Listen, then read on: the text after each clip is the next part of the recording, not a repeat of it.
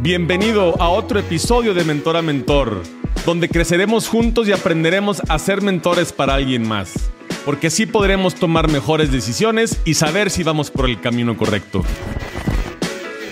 Cuanto más rápido vivimos, menos tiempo tenemos para nosotros mismos. Perdemos noción de lo que pasa a nuestro alrededor. Demasiada información la que tenemos en nuestra cabeza, perdemos el enfoque en nuestras prioridades y en nuestros objetivos y nos desconectamos de nosotros mismos. ¿Y quién mejor para decirnos cómo ser personas de alto rendimiento que nuestro mentor del día de hoy? Ingeniero en sistemas computacionales, cofundador y Chief Operation Manager de Irradiate More, quien se certificó con dos de los más importantes coaches y líderes en el desarrollo personal Brendan Bouchard y John C. Maxwell. Y ahora es coach de alto rendimiento. Bienvenido a De Mentor a Mentor, Marco Mejía. Marco, gracias por estar con nosotros el día de hoy. Encantado, amigo, encantado. Un placer poder compartir contigo y con tu audiencia. Y muchas gracias por la invitación y por esta linda presentación. No, no a ti, Marco, por, por estar con nosotros y, y por, por compartirnos toda tu experiencia en este mundo del, del coaching.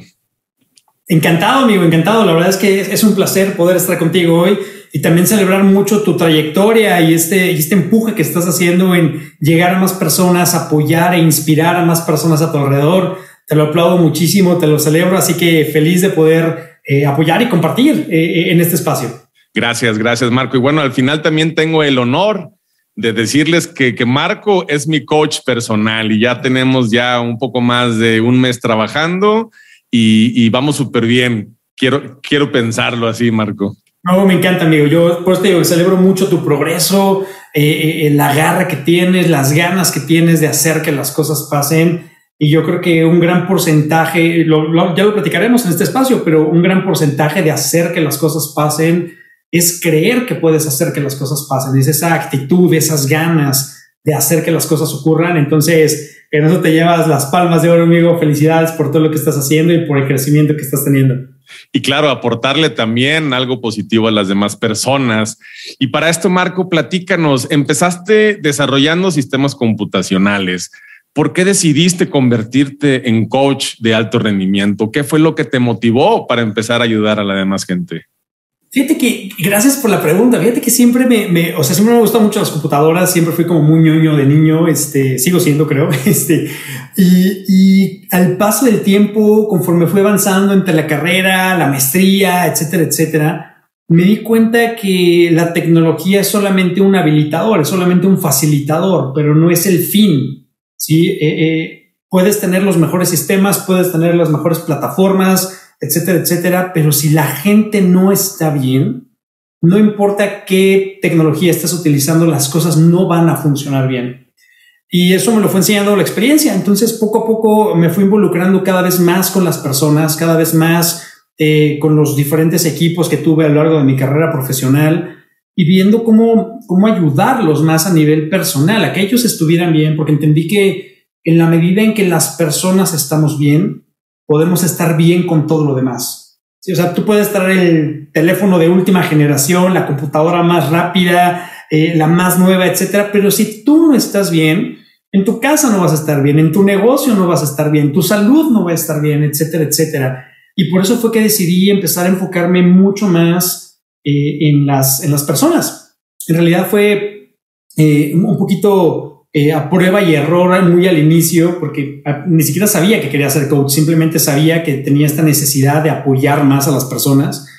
Y poco a poco me fui adentrando en esto y sin darme cuenta, eh, ahorita mencionabas un par de certificaciones, empecé a participar en eso y dije, ok, creo que si quiero apoyar más a la gente de una forma más eh, estructurada, porque ni siquiera lo pensaba de forma profesional, llamémoslo así, tengo que entrenarme en esto, necesito saber cómo ayudar más, cómo apoyar más a la gente. Y así fue como di ese, ese brinco y ese cambio de sistemas a enfocarme hoy en día a ser coach. A las personas. Y Marco, a ver, platícanos un poquito cuál, cómo fue tu, tu, tu proceso de preparación como coach, porque mucha gente piensa que uno por experiencia o por lo que le ha pasado en la vida puede decir que ya es coach, ¿no? Pero se tiene uno que certificar, este, es prácticamente como para hacer una, una maestría. ¿Qué porcentaje para ti es teoría? ¿Cuánto práctica? Claro, yo definitivamente creo que tienes que certificarte, tienes que entrenarte en hacerlo. Ya sea que de las personas que nos están escuchando ahorita hay quienes quieran ser coaches o quienes estén buscando un coach. Yo creo que algo que es bien, bien, bien importante es tener eh, un proceso detrás de todo esto, porque al final del día, eh, si tú eres coach o estás buscando un coach, pues estás poniendo tu vida de cierta forma en las manos de esa persona. Y tú quieres que esa persona tenga la habilidad y las capacidades de llevarte a un mejor, a un mejor lugar, de llevarte a un mejor nivel, de llevarte a un punto en el cual eh, yo, creo que mucho eh, el proceso de coaching o, el trabajo de un coach es precisamente llevar a la persona del punto A al punto B eh, en este crecimiento, en este desarrollo, ayudándolos a ser mejores personas en el camino. Procesos y métodos hay diferentes y, hay diferentes sabores, déjame llamarlo así, pero creo que es bien importante que las personas que, que estén buscando un coach o que estén buscando transformarse o convertirse en un coach, eh, tengan, eh, eh, digámoslo así, las herramientas o las certificaciones que avalen que pueden hacer eso. Porque de nuevo, estás hablando de vidas, no estás hablando, este, sabes, como de, oye, pues estoy moviendo tablas de un lado a otro, o estoy moviendo cajas de un lado. No, no, esto es son vidas y, lo que la gente puede compartir en estos procesos puede ser muy sensible y una mala interpretación, un, mal consejo, una mala guía puede desencadenar un montón de situaciones en la vida de la persona que nos está compartiendo esto eh, que no necesariamente lo van a llevar a su mejor a su mejor nivel o a su mejor momento, déjame llamarlo así. Claro, digo, al final tienes una gran responsabilidad en tus manos, ¿no? Porque son personas, este, al final es ¿con qué código te riges tú para poder ser un coach? Sí, totalmente. O sea, al final son, son vidas, como bien estás compartiendo, amigo. Y yo creo que para mí mucho el código que, que, que, en mi cabeza, o sea, tengo presente mientras estoy dando sesiones, es número uno, ¿cómo, cómo estoy al servicio de la persona a la que estoy apoyando? Es decir, cómo no busco no darle juego a mi ego, déjame llamarlo así, al dar una sesión, porque a veces nos gusta mucho nuestra voz, ¿no? O sea, lo que nos decimos y, y, de repente podemos jugar en, ese, en esa cancha de, ah, no, te voy a decir algo que es bien inteligente o que es muy interesante o voy a quedar muy bien al decirte esto. Pero si eso no está al servicio de mi cliente o de la persona a la que estoy apoyando, no suma. ¿Sí? Eh, eh, eh, muchas veces lo que más puede sumar es quedarte callado y escuchar y, dejar que la persona que está compartiendo viva su proceso. Entonces, para mí, dentro de este código que mencionabas, que me encanta la pregunta, gracias por hacerlo, número uno es el servicio. ¿Cómo estoy al servicio de las personas? Más que a mi servicio o más que a lo que yo quiero, es cómo estoy al servicio. Número dos, el no asumir. Cada persona es única, cada vida es única, eh, cada, cada vida es preciosa en, en, mi perspectiva, en mi forma de verlo, y es entender que no puedo asumir las cosas. Hay quienes pueden estar haciendo cosas que, déjame jugar entre comillas, pudieran parecer buenas o malas, pero al final yo no sé desde dónde lo está haciendo la persona y es como no juzgo a la persona, cómo asumo eh, que la persona está haciendo lo mejor que puede con lo que tiene para desde ese lugar neutro buscar ayudarlos a moverse a un siguiente nivel para su más alto bien. Es decir, no asumir que es que esa persona hizo esto porque está mal o porque no sabe. No, no, es, yo creo que en, un espacio de coaching no caben los juicios. Cabe la aceptación, cabe el entendimiento, cabe la complicidad, déjame llamarlo así, en términos de, ok, esto quieres hacer, vamos juntos a hacer que esto pase.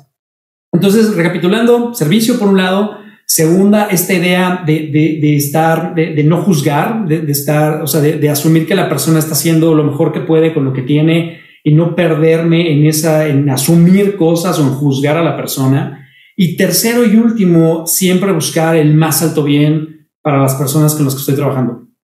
Sí, es como, empujar eso para que la persona pueda estar dando lo mejor de sí. Claro, claro. Para que, para que dé su mejor versión, ¿no? Totalmente hay gente que se me ha acercado, tenemos muchos una, una mala, un mal concepto de lo que es el coaching, ¿no? Y me, me gustaría que nos explicaras para ti un poquito cuál es la diferencia entre un coach, entre un mentor o, entre un consultor, ¿no? Porque muchas veces este, no entendemos bien estas diferencias entre estas eh, tres eh, definiciones. Me encanta. Y de hecho, te, voy a sumar una cuarta, que es un terapeuta, porque también nos lo preguntan mucho, ¿no? Ok. Entonces, déjame irme, eh, digamos, como un, poquito en, este, en, este, en esta línea de lo que estás mencionando.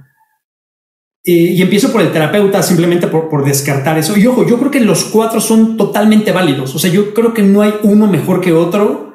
Yo creo que más bien cada uno resuelve necesidades distintas. Y es tener mucha claridad por eso de qué, qué necesito en este momento. Y, si no tienes claridad, acércate a un coach, acércate a un mentor, pregúntales qué, qué están haciendo, cómo te pueden apoyar, define lo que necesitas y en función de eso elige cuál es la persona, cuál es el rol que más te va a apoyar. Entonces, la terapia tradicionalmente está enfocada eh, hacia tu pasado. O sea, cuando vas a una terapia tradicionalmente es porque hay algo del pasado que está en tu presente que no te está dejando moverte. Eh, si algo tuviste una experiencia de niño, de niña, eh, si tienes una experiencia que, que, no sé, con papá, mamá, etcétera, que hoy no has resuelto, probablemente la terapia es lo que más te puede ayudar a moverte hacia adelante. ¿Okay? Después, un coach se va a enfocar mucho en trabajar tu presente y tu futuro. Es decir, eh, no importa qué ocurrió en el pasado, hoy estás donde estás. Y si tú estás clara, claro, de que te quieres mover hacia adelante y que el pasado no te está estorbando, déjame así. o sea, siempre tenemos cosas del pasado. Siempre. Es parte de todos, todos, todos. O sea, esta idea de no es que yo estoy bien, eh, más allá de bueno o malo, es todos tenemos una historia. Siempre. ¿sí? Eh, tengo una, tengo la esposa de un muy buen amigo, siempre dice que mamá y papá siempre es el monotema. O sea, cada vez que hay un problema, siempre el origen es mamá y papá de alguna forma, ¿no? Les echamos la culpa a todos, al mamá y al, día papá. Exacto. Y al final de día, mamá y papá hicieron lo mejor que podían con lo que tenían también, ¿no? Claro. el coach se va a enfocar en tu presente y futuro, es decir, hoy dónde estás y hacia dónde te quieres mover. ¿Cuál es ese siguiente gran paso para ti? Y va a trabajar mucho contigo a nivel personal, ya sea a nivel eh, vida personal, a, nivel negocios, a nivel organización, pero va a trabajar contigo, dándote eh, herramientas, ideas, tips, nuevos hábitos, eh, puntos de vista que te van a ayudar a moverte hacia adelante. ¿Ok? Ese sería el coach. El mentor, el mentor está muy enfocado en transmitirte su experiencia. Es decir, por ejemplo, yo fui director general de X organización y voy a darle mentoría a otras personas sobre cómo ser director general en la organización. ¿Qué me funcionó? ¿Qué no me funcionó? Y un mentor tradicionalmente te va a hablar desde su experiencia. ¿Sí? Eh, eh, el, el, mentor te va a compartir fórmulas, déjame llamarlo así, o procesos, hábitos que a él le funcionaron o que a ella le funcionaron en lo que estuvo haciendo y te va a compartir eso para ayudarte en esa cancha en lo específico, pero el mentor está muy enfocado en compartirte su experiencia. ¿sí? A diferencia del coach, por ejemplo, un coach no tiene que saber de lo que tú te dedicas. O sea, es, eh, oye, tú te dedicas, por ejemplo, a la, eh, no sé, producción de, eh, ganado, ¿no? Es, y el coach puede no tener ni idea de eso y aún así ayudarte a moverte hacia adelante cuando contratas a un mentor, no, el mentor tú quieres que sepa de ese negocio porque quieres que te ayude con procesos específicos, que te comparta su experiencia y que te diga cómo podrías mejorar. Claro, el coach, va, el, coach va un poquito más a la persona. Exacto. Y el mentor va un poquito más en base a la experiencia y no significa que la otra persona vaya a hacer lo mismo y le vaya a funcionar, pero es como un consejo, es como un consejero. Exactamente, es, es va, va, más desde Imagínate como ponerte la mano en la espalda e irte guiando. Es como, oye, aquí estoy y ve probando esto, etcétera, etcétera. El mentor está enfocado en ayudarte en un área en lo específico porque es el área de su expertise o de su experiencia a transformar esto. Claro.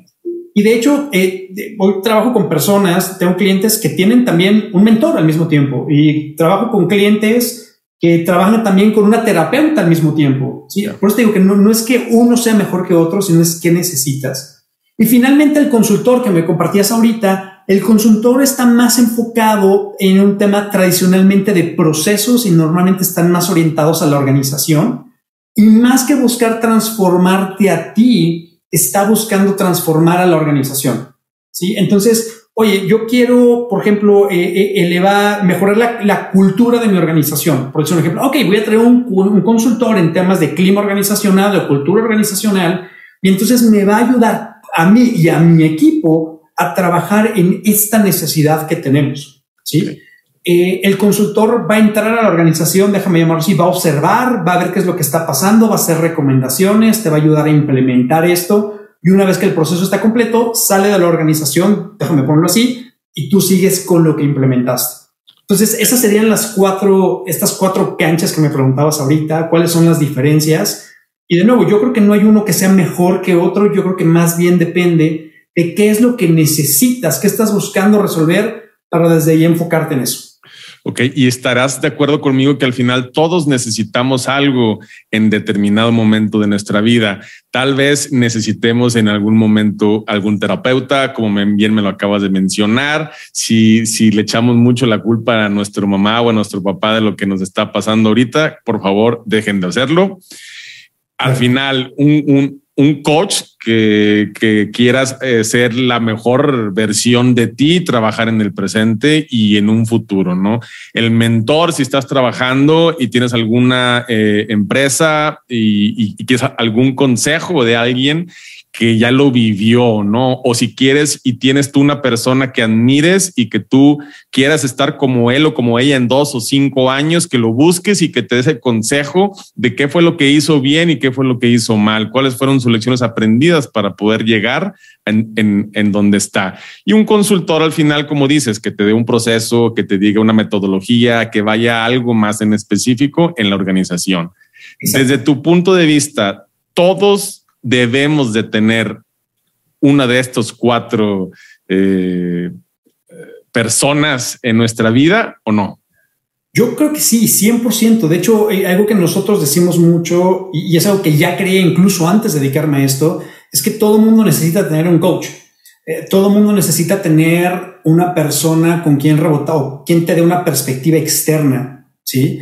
Que no, o sea, un coach no es tu amigo un coach no está aquí para ser tu amigo porque tus amigos te van a decir y porque te quieren, por supuesto, que todo va a estar bien, que vas a salir adelante, que le eches ganas, etcétera, etcétera. Y un coach te va a decir la verdad. Es como, ok, vas a salir adelante, sí, solo si te enfocas en trabajar en esto, si te enfocas en cubrir esto. E, e, en mi caso, en lo personal, yo tengo tres coaches y una terapeuta.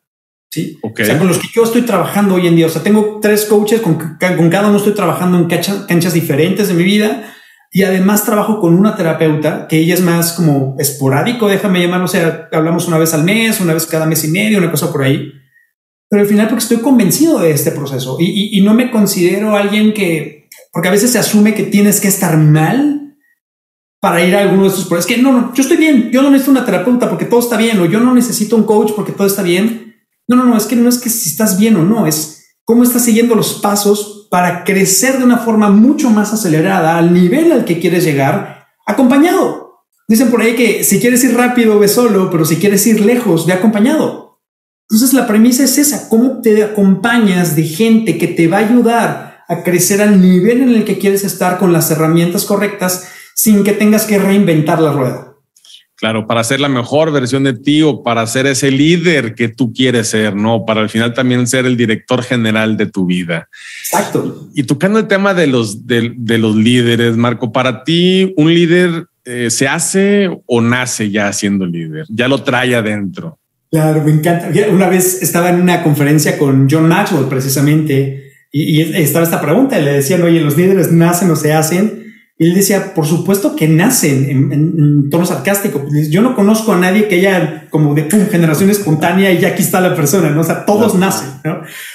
Eh, lo decía un poco en broma y, mi experiencia y, vinculado a lo que compartía Maxwell en aquel momento es todos los líderes, o sea, tú te puedes crear en lo que tú quieras hacer. En mi experiencia, los líderes se hacen, ¿sí? Hay quienes tienen mayores cualidades que otros por su formación, eh, hay quienes a lo mejor desde chiquitos no les paraba la boca y hablaban por todos lados, son muy buenos comunicadores hoy. Hay quienes desde chiquitos son muy empáticos, por ejemplo. O sea, cada quien tiene diferentes eh, habilidades que vamos desarrollando, pero absolutamente todas las habilidades que tú necesitas para ser un líder son habilidades que puedes adquirir. Eh, hay un libro que me gusta mucho que se llama Mindset de Carol Dweck y ella habla de esta diferencia entre una mentalidad fija y una mentalidad de crecimiento. Yo creo que aquellas personas, y esto lo digo con profundo respeto para toda la audiencia, aquellas personas que creen que no pueden ser líderes están basados más en esta mentalidad fija, en decir, no, es que pues, yo no nací, es como cuando dices, yo no nací bueno para matemáticas y pues ni modo, ¿no? Hasta aquí llegué. Así es. Y hay quienes dicen, no, no, espérame, yo tengo que, pues tengo la capacidad de aprender, voy a desarrollarme, voy a crecer en mis habilidades con matemáticas, por decir un ejemplo. Exactamente lo mismo pasa con el liderazgo. Yo creo que el liderazgo eh, tiene parte de esta habilidad de saber que podemos crecer, que podemos ser mejores, porque en realidad todos los días podemos ser mejores, así que creo que los líderes se hacen en realidad. Todos podemos ser mejor cada día. Al final la competencia es con nosotros mismos, no es con las demás personas. Y para ser líderes debemos de quitarnos esos paradigmas y esas creencias que nos limitan al final, porque quiero preguntarte, o sea, ¿cómo es posible cambiar eso? ¿Cómo es posible cambiar esa mentalidad, ese mindset, esos paradigmas, esas creencias de no, yo no puedo ser líder porque eh, nací eh, de determinada forma o de, determinada manera? ¿Cómo podemos tener esa fuerza de voluntad para poder ser mejores cada día? Claro, y, es una gran pregunta y, te agradezco que lo hagas porque al final del día de nuevo, creo que muchas veces asumimos que pues no nacimos con esa habilidad y pues listo, no es como, oye, pues yo no sé bailar y pues así nací, ni modo, ¿no? Pues ya no bailo, ¿no? Y, y es tener de nuevo esa conciencia que puedo aprender lo que quiera aprender. Yo creo que nuestra mentalidad es algo que surge o es algo que creamos en nuestra vida por accidente.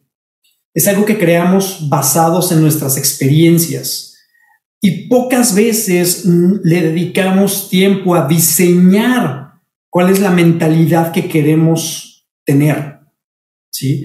Entonces, yo creo que un primer paso con esta pregunta que me parece fabulosa eh, que, estás haciendo ahorita es, ¿qué mentalidad quiero tener? ¿Cómo, cómo diseño la mentalidad que quiero tener?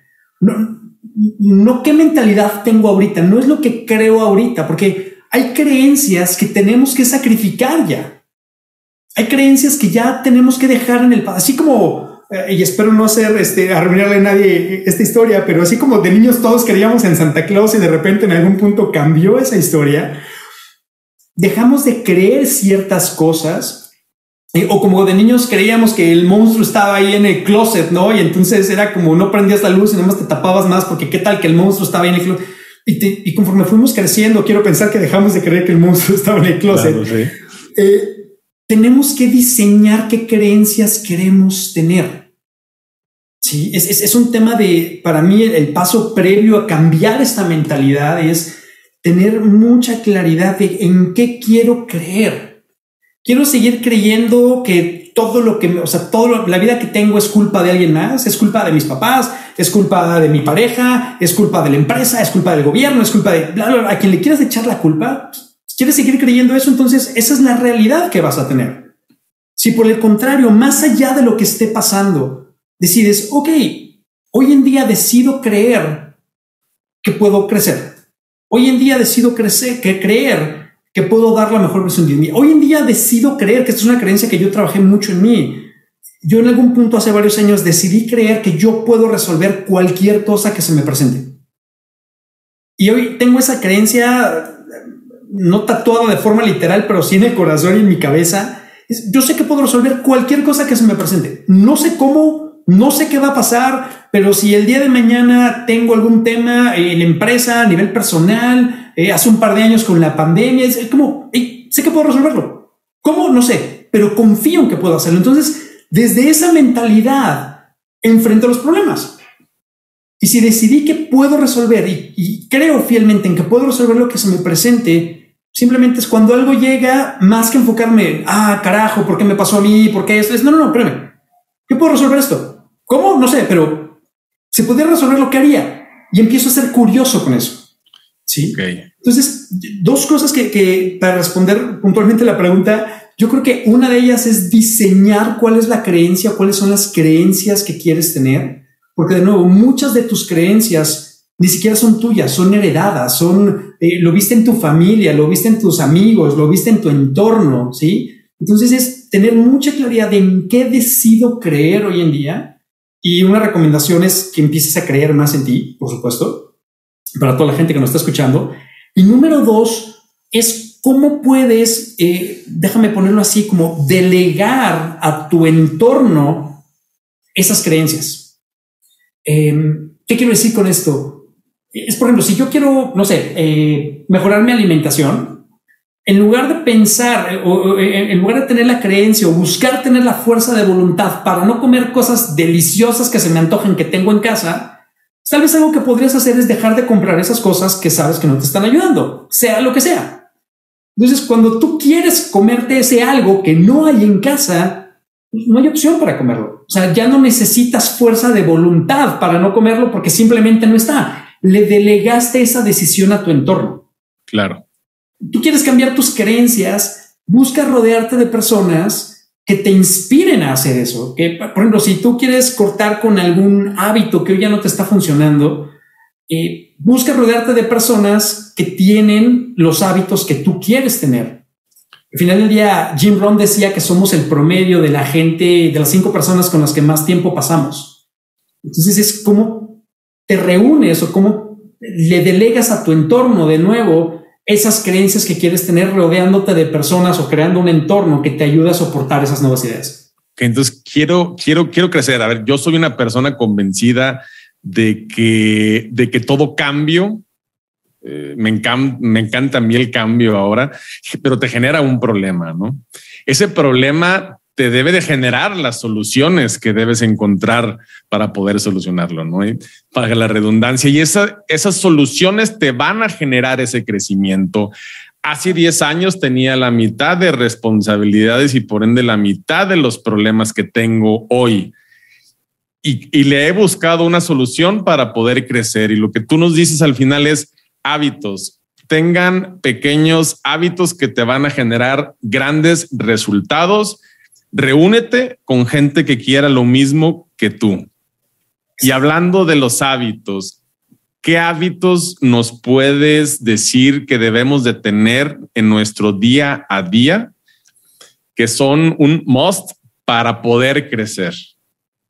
Wow, me encanta. Eh, yo creo que o sea, varios, me vienen varios y además me fascina el tema de hábitos, o sea, soy, de ya, ya dije que soy muy ñoño con esto, entonces me encanta todo este proceso, pero yo creo que hay diferentes tipos de hábitos eh, eh, o diferentes, sí, como bloques. Yo creo que algo donde yo me enfocaría mucho en mejorar nuestros hábitos en lo general son en particular nuestros hábitos en la mañana eh, o nuestros hábitos al arrancar el día Llámese, yo creo que un gran hábito que todos deberíamos tener es planear nuestros días, tener mucha claridad de qué va a pasar en mi día, que, que, tu, día esté, déjame ponerlo así, a tu servicio y no que tú estés al servicio de tu día. Sí, o sea, que tus días, eh, probablemente, y esto lo, platico mucho, hay veces que quizá todo el día estuviste trabajando, estuviste dándole durísimo lo que te apasiona y demás, bla, bla, bla, terminas el día y dices, caray, no avancé en nada de lo que tenía que hacer. Me la pasé corriendo en juntas o en pendientes de alguien más o resolviendo bomberazos y demás. Y al final no avancé en lo que era importante para mí. Claro. Pero que en la medida en la que planeamos nuestros días y nos ponemos primero, déjame llamarlo así, no desde el ego, sino desde, ok, si trabajo en esto voy a poder impactar o voy a poder llegar a lo que quiero hacer en mi día a día. Yo creo que es bien importante, número uno, planear nuestros espacios. Eh, Segundo hábito bien, bien, bien importante, y esto tiene que ver no solamente con, tu salud física, sino con tu salud mental y tu salud emocional, tenemos que priorizar más nuestro sueño. Esto va a parecer quizá muy obvio. Eh, o sea, si hiciéramos una encuesta entre todas las personas que nos están escuchando, ¿cuántas horas hay que dormir? Probablemente todos nos dirían, no, pues hay que dormir entre 7 y 8 horas. 8 horas, claro. Es, es como el estándar. Pero si te pregunto, ¿cuántas horas dormiste ayer? ahí empezamos a patinar. Es como, ah, caray, espérame, pues fueron cinco, fueron seis. Y empezamos a, jugar con eso. Y, y, es bien interesante porque somos la única especie en el planeta, la única especie en el planeta que está negociando con su sueño. O sea, no hay un león, ¿sabes? Eh, eh, eh, en, la, en la sabana que de repente diga, oye, ya tengo sueño, ¿qué hago? ¿Me echo otra cebra? O ya, no, ¿sabes que Me echo otra cebra y ya después me duermo. O sea, no, es, tengo sueño, me duermo. Punto. Sí. Y a ver, digo, lo dices fácil. Al final creo que sí, tu estado, tú lo acabas de decir, emocional, tu estado mental va a determinar la calidad de las decisiones que tomemos en nuestro día a día. O sea, va a depender mucho de cómo estemos emocionalmente, de, de nuestra salud mental en ese momento, de cómo queremos estar a realmente cómo estamos. Pero dices, ok, tienes sueño, duérmete, eh, pero muchas veces nosotros mismos entra nuestro sabotaje interno de, ok, ya sabemos que tenemos que dormir siete, ocho horas, cada persona es distinta y, y, y se debe de conocer pero no lo hacemos. Estamos viendo la serie, estamos en el celular, viendo las redes sociales y ya sabemos que nos tenemos que levantar a las seis de la mañana y son las once y media, doce y no nos dormimos, ¿no? Entonces al final es cómo romper realmente esa barrera, cómo estar, eh, me quiero, quiero empezar un régimen alimenticio, es viernes, pero no decirlo empiezo el lunes, lo empiezo mañana, tal vez ahorita voy a reducir un poco los carbohidratos entre el fin de semana y si me eh, comía, este, por decir algo, si me tomaba tres refrescos, me voy a tomar uno que esos son los tipos de hábitos que tú nos puedes dejar, pero que al final es no autosabotear nosotros mismos nuestros objetivos. Exacto. Y yo creo que un, gran secreto para esto que acabas de mencionar, amigo, es, eh, y Robbie Sharma lo dice muy bien, eh, pequeñas acciones hechas de manera consistente generan grandes resultados. A veces queremos hacer cambios radicales, es como por el ejemplo de los refrescos. Oye, a lo mejor todos los días me tomo, en el día me tomo cinco refrescos y de repente es, no, no, ya no voy a tomar refrescos y entonces cortamos eso de tajo y pues nuestro sistema hace cortocircuitos como, espérame, compadre, pues o comadre, pues ¿por qué? Si yo recibía esto ya no, ¿no? O el tema del sueño, ¿no? El, tema del sueño es bien, bien interesante porque hay mucha gente que cuando platicamos de esto, sobre todo en sesiones de coaching, me dice, no, no, Marco, es que mi cuerpo no, no se duerme. O sea, yo me acuesto y no me duermo. Entonces lo que hago es, pues me despierto o ya me acuesto más tarde. Dice, no, espérame, es que el tema es que no estás acostumbrada a dormirte. Es como un, eh, es como un drogadicto que está acostumbrado a consumir X cantidad de drogas, X tipo de drogas, y de repente se las quitas y te dice, no, no es que mi cuerpo me lo pide. Pues claro que te lo pide porque estás acostumbrado a eso. Entonces, por ejemplo, en el caso del sueño, en lugar de decir, ok, ya, a lo mejor hoy duermes seis horas en día, y dices, ok, quiero llegar a ocho horas, por decir un número. No te va a funcionar que hoy te acuestes dos horas antes. O sea, te vas a volver loca, loco, este, vas a estar claro. en la cama, y este, y nos vas a odiar. Entonces empieza tal vez esta semana acostándote 10 minutos antes. 10 minutos antes, no más. Oye, si normalmente me acuesto a las 12 y me levanto a las 6, hoy me voy o sea, hoy me voy a hacer la meta de 11.50, tengo que estar ya en la cama sin celular, sí, o sea, ya adentro, ya para dormir, sí. Y empieza a probar con eso. Una vez que eso te funcione, la próxima semana a lo mejor empiezas acostándote 10, digo, perdón, 11 y media, 11.40 y empiezas a hacer cambios graduales que le permitan también a tu cuerpo acostumbrarse a eso. ¿sí?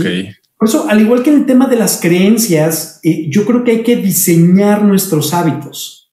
que, o sea, una pregunta que, que creo que vale mucho la pena que todos nos hagamos es, ¿cuáles son vamos a pensar los tres hábitos, por no irnos más allá. ¿Cuáles son los tres hábitos que si empezara a implementar hoy en día, harían que mis próximos 90 días sean mejores? Tres hábitos. ¿Cuáles son? Y cada uno tiene distintos. A lo mejor para hay quien diga meditar, hay quien va a decir leer, hay quien va a decir pasar más tiempo con mi familia, eh, descansar más, hacer más ejercicio, eh, hacer un pasatiempo. Eh, cada quien va a tener los suyos, pero escoge tres hábitos y empieza en pequeño. Sí. Eso, eso es interesante porque al final muchas veces nos ponemos objetivos y metas, pero nos ponemos 10, ¿no? Ponemos, nos, nos llenamos y este, nuestra mente al, al final eh, nos sobrecargamos de tanta información y de tantos objetivos y metas que queremos lograr y al final terminamos eh, consiguiendo pues ninguno o solamente uno porque queremos hacer todo a la vez. Y algo que tengo que, que realmente también decir y quiero aportar es que lo que he aprendido también de ti es de que lo que vayas a hacer pueda ser sostenible en el tiempo. O sea, que, que si, te va, si te vas a levantar todos los días a las seis de la mañana, realmente pienses en que sí es posible y pueda ser sostenible en el tiempo, que tampoco eh, lo hagas en extremo, porque si no llegas a sobrecarga y te quemas y al final es peor, ¿no? Exacto, y te frustras más, o sea, terminas frustrado. O sea, yo creo que aquí...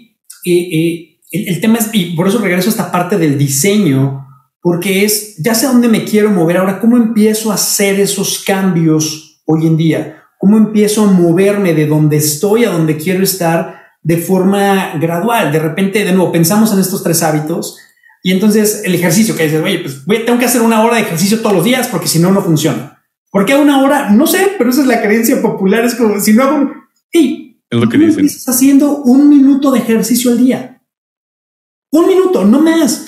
Y, entonces hay veces que cuando comparto esto también la gente me ve con cara de Marco, pues un minuto no me va a hacer una diferencia en mi salud. O sea, no voy a bajar los 10 kilos extra que traigo por hacer un minuto de ejercicio al día. Y el punto es que no, lo que estás trabajando en ese minuto de ejercicio no es tu cuerpo, es tu consistencia. Sí, claro. Estás trabajando tu consistencia para, como dijiste ahorita, mantenerlo de forma sostenida. Entonces, el piso, el mínimo que tendrías que hacer, por seguir con este ejemplo, es un minuto de ejercicio al día.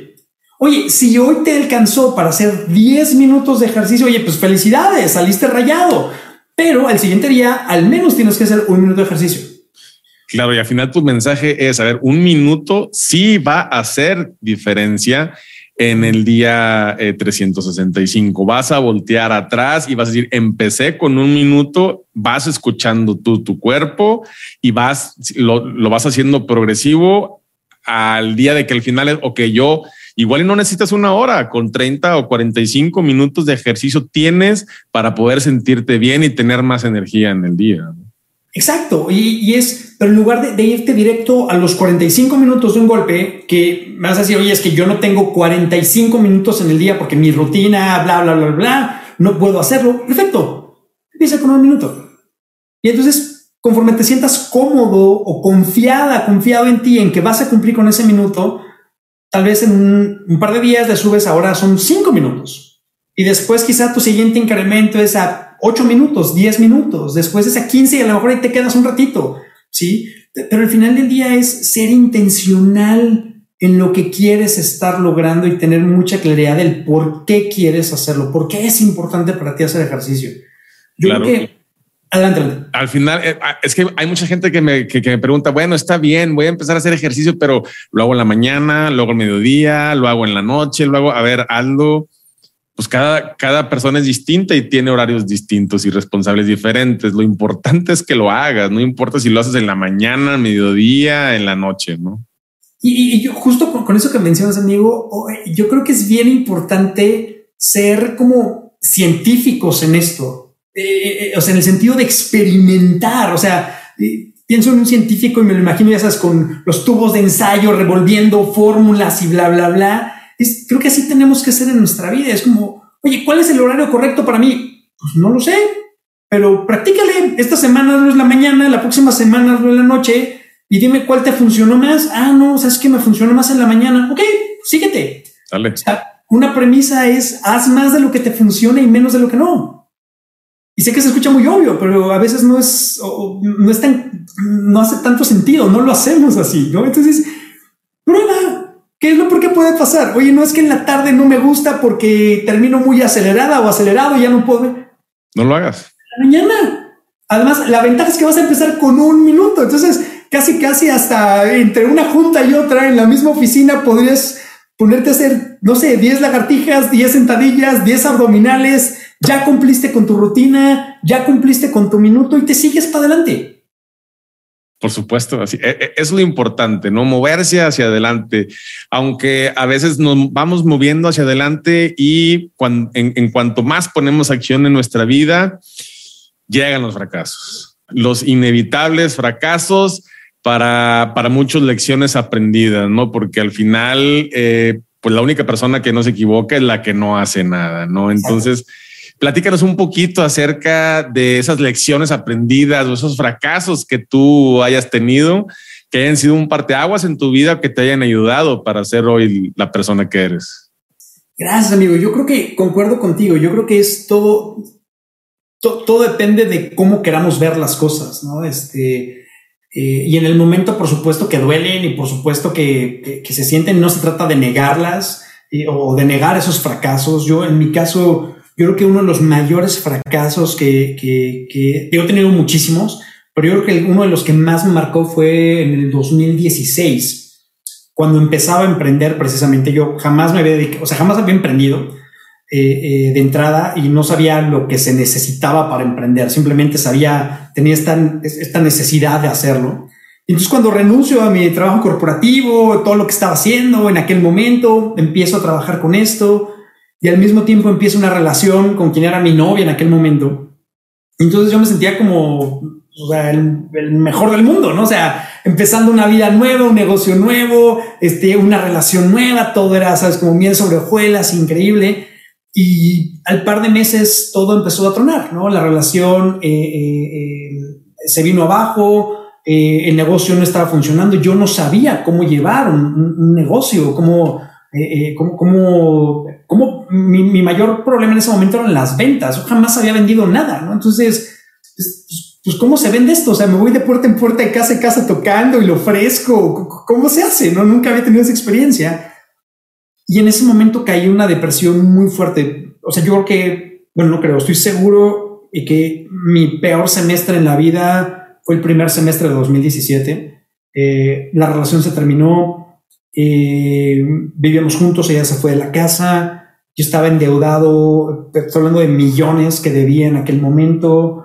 Eh, y sobre todo yo estaba roto, o sea, no, no, no, tenía, nunca me lo diagnosticaron per se porque nunca pedí ayuda en ese momento, eh, al menos al inicio, pero yo estoy seguro que estaba en una depresión. ¿Sí? Había días en los que literal mi mayor logro del día era bañarme. O sea, había días en los que ni siquiera quería salir de la cama. Eh, literal, está, o sea, si hubiera vivido en Estados Unidos, hubiera aplicado este término de bancarrota, de declararme en bancarrota, que aquí en México no existe. Chapter 11. Exactamente, 100% me hubiera declarado en bancarrota. Eh, empecé a pensar en el suicidio también, eh, porque no, no sabía qué hacer. En mi cabeza era un poco, salió este ingeniero en sistemas computacionales y era, oye, pues ya el programa se trabó, pues reinicia la computadora, compadre, ¿no? Claro. Eh, y yo lo cuento así, pero en su momento era, había, hubo mucho llanto, hubo mucha desesperación, mucha frustración. Eh, y lo que me sacó adelante en ese momento fue el coaching. Fue, fue dos cosas en realidad. Fue el coaching y empezar a pedir ayuda, empezar a hablar más de esto. Eh, durante, yo te diría que quizá los primeros cuatro meses del año de ese 2017, cuatro o cinco meses, nadie lo sabía, ni mi familia lo sabía, ¿no? Este, porque me daba pena, por supuesto, o sea, me sentía un fracasado, eh, sentía que nada lo estaba haciendo bien, sentía que había cometido un error enorme al haber emprendido y haberme salido de un, de un lugar donde eh, tenía un buen, muy buen sueldo, tenía un muy buen eh, nombre, déjame llamarlo así, una muy buena posesión, y dejé todo eso en mi cabeza en ese momento me decía, pues por nada, ¿no? Porque aquí estás, compadre quebrado, sin perro que te ladre, sin tener que comer. O sea, mi comida literal era latas de atún y agua, porque pues no había para más. ¿no? Gracias a Dios me encanta el atún, me encanta, eh, me encanta el agua, entonces, pero, pero fue bien difícil, fue, fue bien complicado y en la medida en la que lo empecé a hablar, empecé a compartirlo primero con mi hermana, después con algunos amigos, eh, después a mis compadres y entonces el hecho de no sentirme de no sentir que lo estaba cargando solo, que había más personas que estaban al pendiente de mí, que estaban, eh, déjame llamarlo así, preocupados o ocupados por mí. Eh, en todo ese proceso me lo hizo más fácil. Y, mencionaba la parte de coaching porque dije, no tengo dinero para contratar un coach, o sea, sé que eso me ayudaría, pero, no tengo, no tengo dinero, ¿no? O sea, no, no, no tengo la plata para hacerlo. Y entonces hice algo que creo que me, fue una genialidad para mí en ese momento, porque me ayudó mucho, que fue ser mi propio coach. Entonces me grababa dándome sesiones a mí mismo. Entonces imagínate que como que me ponía la cachucha de coaches, ah, ok, bienvenido a tu sesión, etcétera. Oye, a ver, cuéntame qué está pasando. Y hacía una pausa y como que cambiaba el lugar y era como, ah, wow, hoy está pasando es. Y, como que empecé a hacer este juego entre coach y coachee, déjame llamarlo así. Y, y, fluía, o sea, graba, me ponía a grabar los audios para después escuchar qué es lo que había dicho y poder jugar un poco con eso. Pero ese proceso me ayudó muchísimo. Eso, eso me ayudó a tener más claridad, a tener más enfoque en qué tenía que hacer, en qué, cómo me podía mover hacia adelante. Eh, y ese para mí ha sido, déjame llamarlo así, mi mayor fracaso hasta hoy en día, pero también ha sido una de mis mayores bendiciones, porque gracias a eso pude, no solamente aprendí muchísimo de mí y muchísimo, generé muchísimo estómago para muchas cosas, sino que aprendí a conectar más con mi, con mi vulnerabilidad, aprendí a pedir más ayuda, aprendí a levantar más la mano y a reconocer que no tengo por qué cargar las cosas solo, no importa lo que esté pasando. De ahí nace esta creencia que te comentaba hace un momento, de yo sé que puedo resolver cualquier cosa que se me presente. Sí. Claro. Entonces, esa fue mucho de esa historia, amigo. Marco, muchísimas gracias por, al final, por, por abrirte y platicarnos esto que te, que te pasó y en ese momento eh, buscaste, al, final tu, tu, mentor o tu mentora fue tu hermana, fue la gente que conocías, buscaste ayuda. Eh, mi pregunta es, ¿has tenido, tienes eh, algún mentor que te esté ayudando en este momento a seguir hacia adelante, que te haya ayudado como tu hermana a seguirte moviendo hacia adelante? Sí, amigo, yo, yo hoy tengo, bueno, en entrada tengo eh, eh, tres coaches, hoy con los que trabajo, y ahorita resuelvo la parte de mentores, pero hoy trabajo con tres coaches en diferentes canchas. Eh, hay una persona que me está apoyando mucho en la parte de negocio, otra persona que me está ayudando mucho en la parte de salud, o sea, mi, mi salud física en particular, y otra persona que estoy viendo más temas como personales, llamémoslo así, o sea, coaching más en un uno a uno en ese proceso. Eh, tengo una terapeuta también con la que estoy trabajando, te, te como cosas hacia atrás. Y hoy en día busco ser muy curioso con respecto a mis mentores. Entonces, yo diría que un gran mentor que tengo es, de hecho, tengo la bendición que sea consejero de nuestra empresa también, de Read It More. Entonces, con él, eh, o sea, esporádicamente también, quizá cada mes, cada dos meses, busco tener conversaciones eh, muy duras, déjame llamarlo así, oye, esta es mi realidad o esta es nuestra realidad como negocio. Tú desde tu perspectiva como director general, como presidente para otras organizaciones, ¿qué estás viendo? Y son conversaciones muy duras porque gracias a Dios esta persona no tiene pelos en la lengua, entonces nos pone unas revolcadas de repente, pero, pero con mucho cariño. O sea, es como, oigan, aquí esto no está funcionando bien, aquí esto no está trabajando bien, aquí tendrían que estar haciendo esto.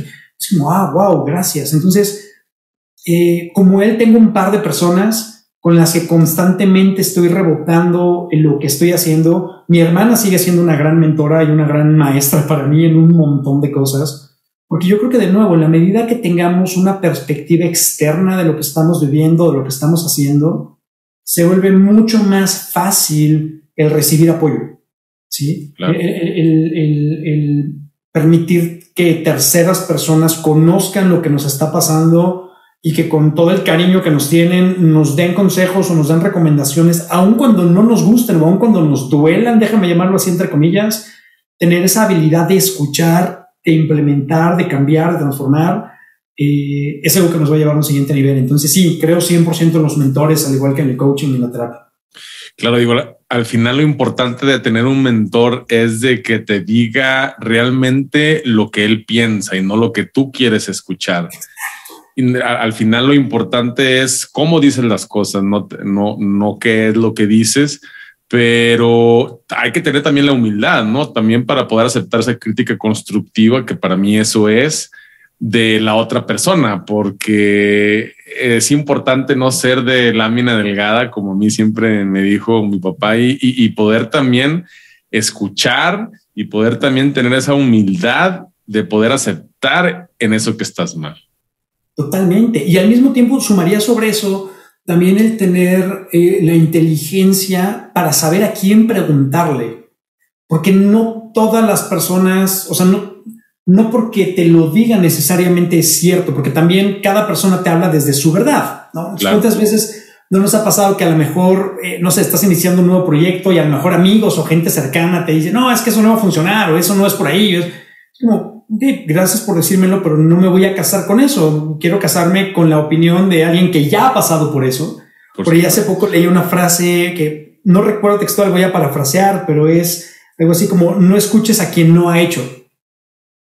¿Sí? O sea, escucha a las personas que ya pasaron por ese camino, de ahí la valía de los mentores, escucha a las personas que ya lo vivieron, que pero es, es bien fácil para una persona, por ejemplo, que nunca ha emprendido, decirte que es bien difícil, si nunca ha tenido una experiencia, pues con todo respeto, no es la opinión que quiero escuchar. Quiero escuchar opiniones de personas que ya emprendieron, que ya se enfrentaron a eso. Y si una persona que ya emprendió me dice es bien difícil, ok, cuéntame cómo evito eso. Porque ya tuvo la experiencia, porque ya lo, ya, lo hizo, no solamente lo piensan. Sí, tiene esas lecciones aprendidas, ya sabe qué, va, qué puede no pasar y al final es lo que te va a aportar a tu vida. Oye, Marco, ¿y te consideras una persona exitosa en este momento? Sí, sí, gracias a Dios. Sí, fíjate que es algo que me, costó mucho trabajo aceptármelo, pero hoy eh, para, mí mucho de, la definición de éxito tiene que ver con vivir mi propósito y con disfrutar lo que estoy haciendo. Sí, como en, como en el largo, como en una visión de largo plazo, déjame llamarlo así. Eh, y sí, hoy me considero éxito. Mucho de mi propósito eh, tiene que ver con compartir amor y luz con el mundo. O sea, yo sé que vine a compartir amor y luz con el mundo, lo que quiera decir eso para cada quien, pero en mi cabeza tiene mucho que ver con el servicio, como lo platicaba hace un momento, en, estos, en estas como eh, creencias que me rigen. Eh, y yo, en mi experiencia, soy exitoso si vivo ese propósito. Si estoy viviendo desde ese, oye, oye, hoy hoy compartí amor con el mundo, hoy, hoy, hoy ayudé a que alguien fuera una mejor persona, hoy serví a alguien, sí, ok, bien, buen trabajo, eso es, éxito para mí. Hay días en los que, por el contrario, compadre, traigo más, lejos de luz, traigo más sombra que nada y más quejas y dice, oye, compadre, hoy no fuiste tan exitoso como pudiste haber sido, ¿sí? Y desde esa compasión, hay días malos, listo. El éxito es un día a la vez. Todos los días tenemos que ser exitosos. Todos los días tenemos que ser algo para poder ser exitosos ese, ese mismo día. Marco, y para ti, ¿qué es Irradiate More?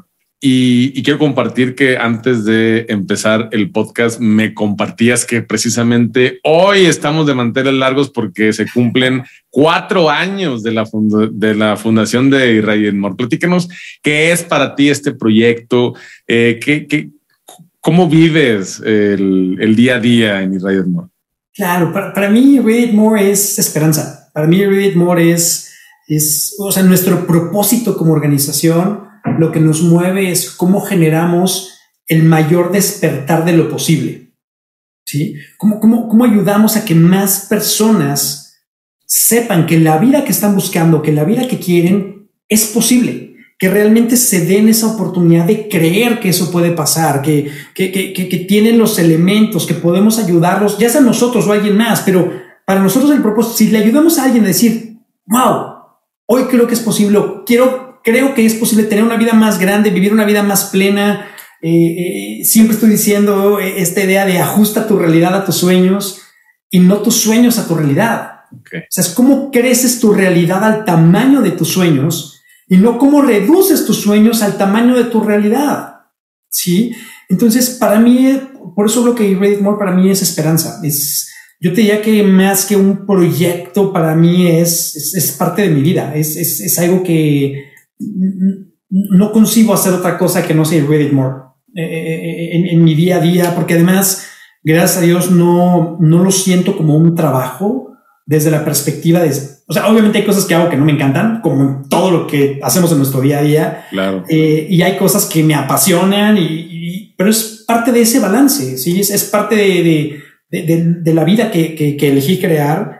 Y hoy estoy pleno, feliz, enamorado de lo que hacemos, de la comunidad, de la gente que nos permite apoyarlos, de nuestra tribu en ese proceso. Entonces, por eso es que si tuviera que resumir en una palabra, para mí, eh, y, Read More es, esperanza. Es, eh, quiero pensar que hoy en día eh, el mundo es un mejor lugar porque estamos haciendo lo que hacemos. Y lo digo con profunda humildad y sin ningún ego al respecto, sino con lo que hemos visto en las personas que apoyamos, con los cambios que tienen en su día a día. Digo, wow, carajo, es que esto vale la pena. Vale la pena, ¿no? Entonces, para mí es eso y como bien dices, gracias por el comentario. Hoy estamos celebrando justo esos cuatro años. Hoy hace cuatro años se constituyó la empresa eh, y estamos felices no solamente por lo que ha pasado, sino por lo que viene eh, y por tener la, gran bendición y la gran oportunidad de servir y apoyar a, las personas eh, con las que hemos interactuado, porque al final no seríamos nada sin la gente con la que trabajamos. Entonces, pues, muchas felicidades a ti, a Beto y a, todo el equipo de Ryan More. Gracias, hermano. ¿Y cómo, cómo te ves en cinco y en, en, diez años? ¿Cuáles son tus objetivos dentro de Ryan More? ¿Cuáles son los objetivos de, de Marco Mejía en lo personal?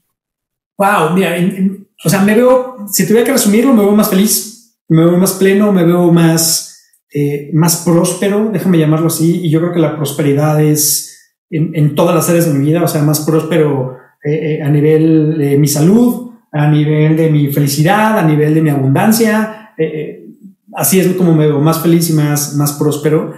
me veo dentro de Reddit More, déjame llamarlo así, como una empresa mucho más fuerte de lo que hoy es. Eh, justo ahorita que estamos con esta reflexión de los cuatro años, es como, wow, ¿te imaginas lo que va a pasar en los próximos cuatro? O sea, por duplicar el tiempo. Si esto logramos en cuatro, es como, ¡ah! imagínate lo que va a venir en los próximos cuatro, los próximos cinco. Entonces, eso me tiene muy entusiasmado. Eh, estamos hablando de, eh, queremos llegar a millones de personas. hoy estamos en los miles ya y, queremos llegar a los millones en, los próximos, en, el próximo par de años. Eh, el cómo eh, creemos mucho en democratizar estos procesos de transformación personal. Y por democratizar me refiero a que puedan estar al alcance de todos, eh, sin importar no solamente creencias, sino estatus económico, porque a veces se asume que solamente las personas que tienen dinero...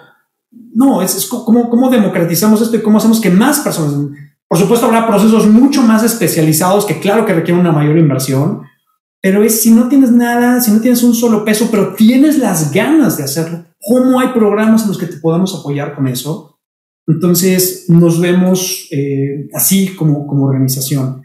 Y, en lo personal, feliz, te digo, feliz, pleno, haciendo más de lo que hago, eh, eh, viviendo más mis pasiones. empecé a escribir un libro, entonces me, me imagino que para dentro de cinco años quiero pensar que eso ya está publicado, eh, eh, eh, trabajando más en mí.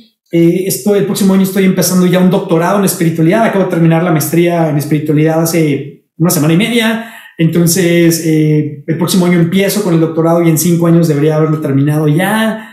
Entonces, compartiendo más, me veo más, más conectado. Padrísimo, pues te felicito una vez más y, en lo personal, eh, pues padrísimo de sentirme parte también de este crecimiento de, de Riot Eres amigo, eres parte de este espacio y feliz de verte crecer así. Qué bueno, Marco. Y al, final, antes de, de, terminar, que sé que, que tienes tu, tu, agenda muy apretada, quiero ser respetuoso con eso. Me encantaría platicar de dos cosas. Una es de los miedos. Todos tenemos miedos a, algo, ¿no? Todos tenemos miedo a ese cambio que yo te lo acabo de mencionar ahorita y, que ahora lo, adopto y, me encanta ese cambio y me encanta salir eh, de mi zona de, confort y, he aprendido a adoptar ese, ese miedo a mi estilo de vida. Pero me encantaría que tú nos dijeras para ti qué es el miedo y cómo, ¿Cómo podemos vencerlo? ¿Cómo, cómo, podemos hacerlo un lado para poder seguir adelante y ser lo suficientemente valientes para ser malos en algo nuevo?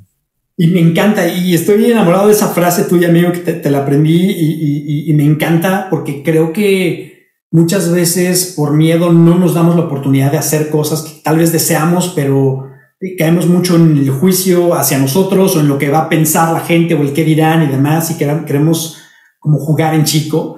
Eh, y te admiro muchísimo y te aplaudo mucho esa, esa idea y ese llevar esa, esa, esa, filosofía a más personas. Y yo creo que, eh, yo creo que hay que, por un lado, en el tema del miedo, hay que asumir que el miedo no se va a ir. O sea, para mí la valentía no es la ausencia de miedo, sino es hacer las cosas a pesar del miedo.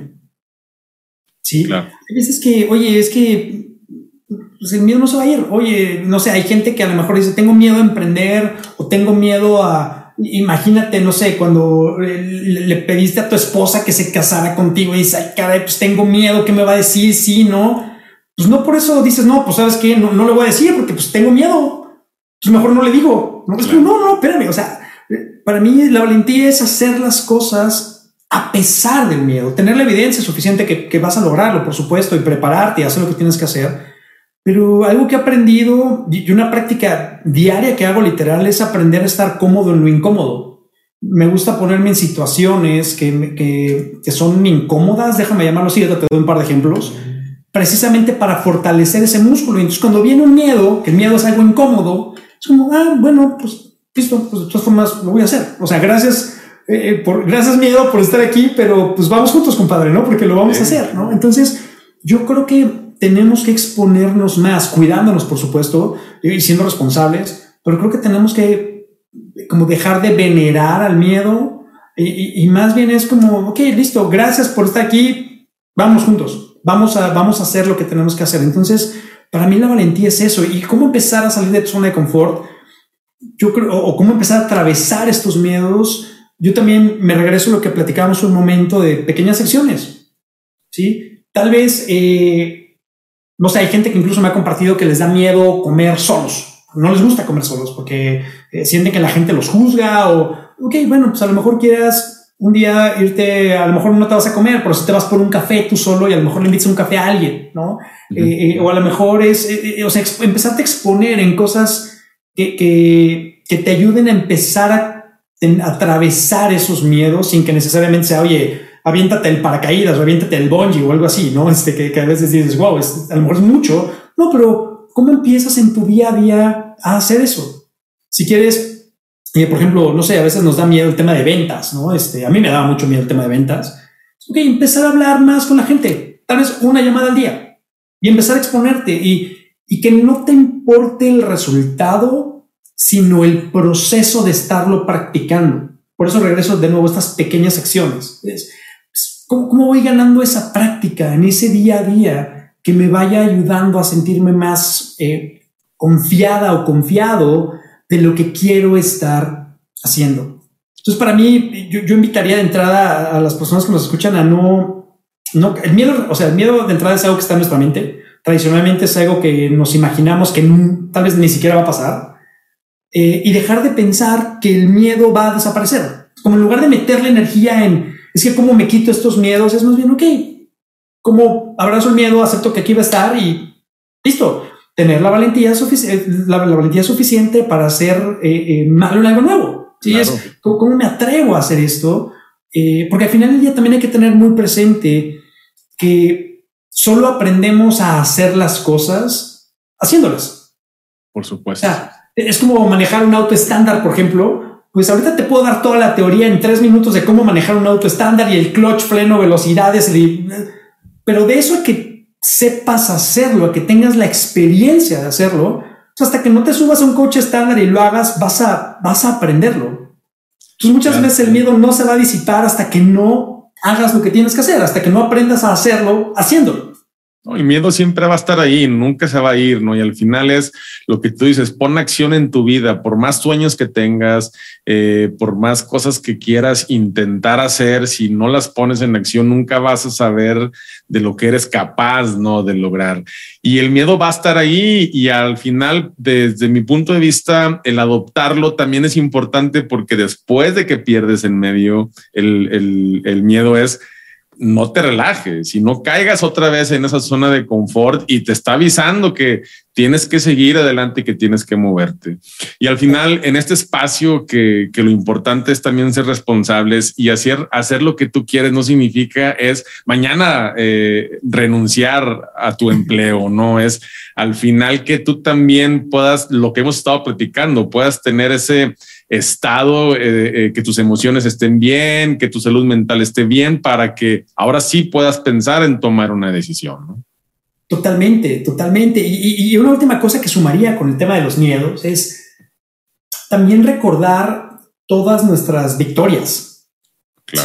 Y esto lo aprendí de Tim Ferriss. Eh, él, maneja este concepto que le llama el jarrón de lo asombroso. Entonces, lo que él dice es que cada vez que tiene un logro, cada vez que logra algo, sea lo que sea, lo escribe en una nota, lo dobla el papelito y lo mete en un jarrón. ¿sí? Sí, como una maceta casi casi, o así me lo imagino al menos, y ahí va aventando, ¿sabes? Sus papelitos. Entonces, cada vez que tiene miedo, cada vez que no se siente bien con él mismo, va y saca del jarrón un par de papelitos y los lee. Y es recordarse todas las cosas que ha logrado. Porque a veces se nos olvida eso. Es como, oye, ¿cómo que te está dando, cómo que no te vas a atrever a hacer esto?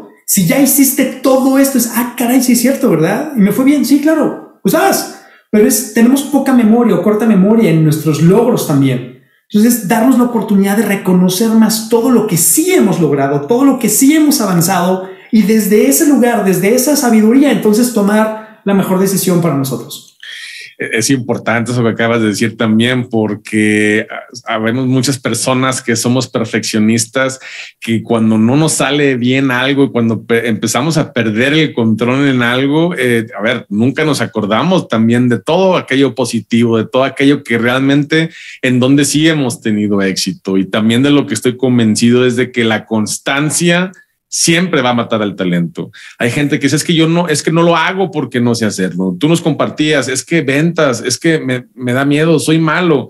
Quitarnos esa creencia porque probablemente seas mejor que mucha gente que ande ya afuera vendiendo.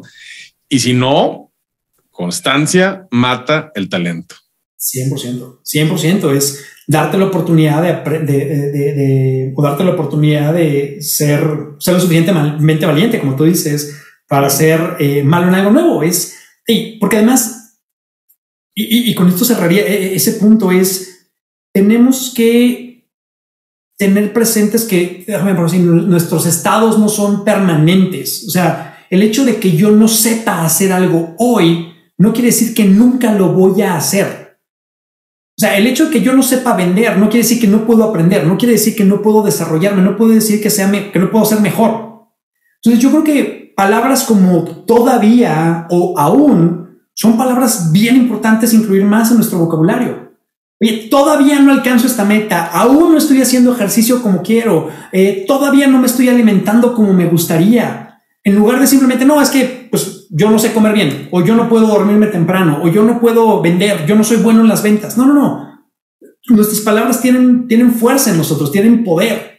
Entonces es distinto decir, todavía no sé vender o todavía no logro la métrica de ventas o la cuota de ventas que quiero tener, es difícil, diferente decir eso, decir, no, es que yo soy, yo soy malísimo vendiendo. Sí. Es totalmente distinto. Sí. Entonces creo que es bien importante tener presente eso y darnos la oportunidad de, hey, todavía, aún, pero estoy creciendo, estoy aprendiendo. Por eso me enfoco en el proceso, no en el resultado.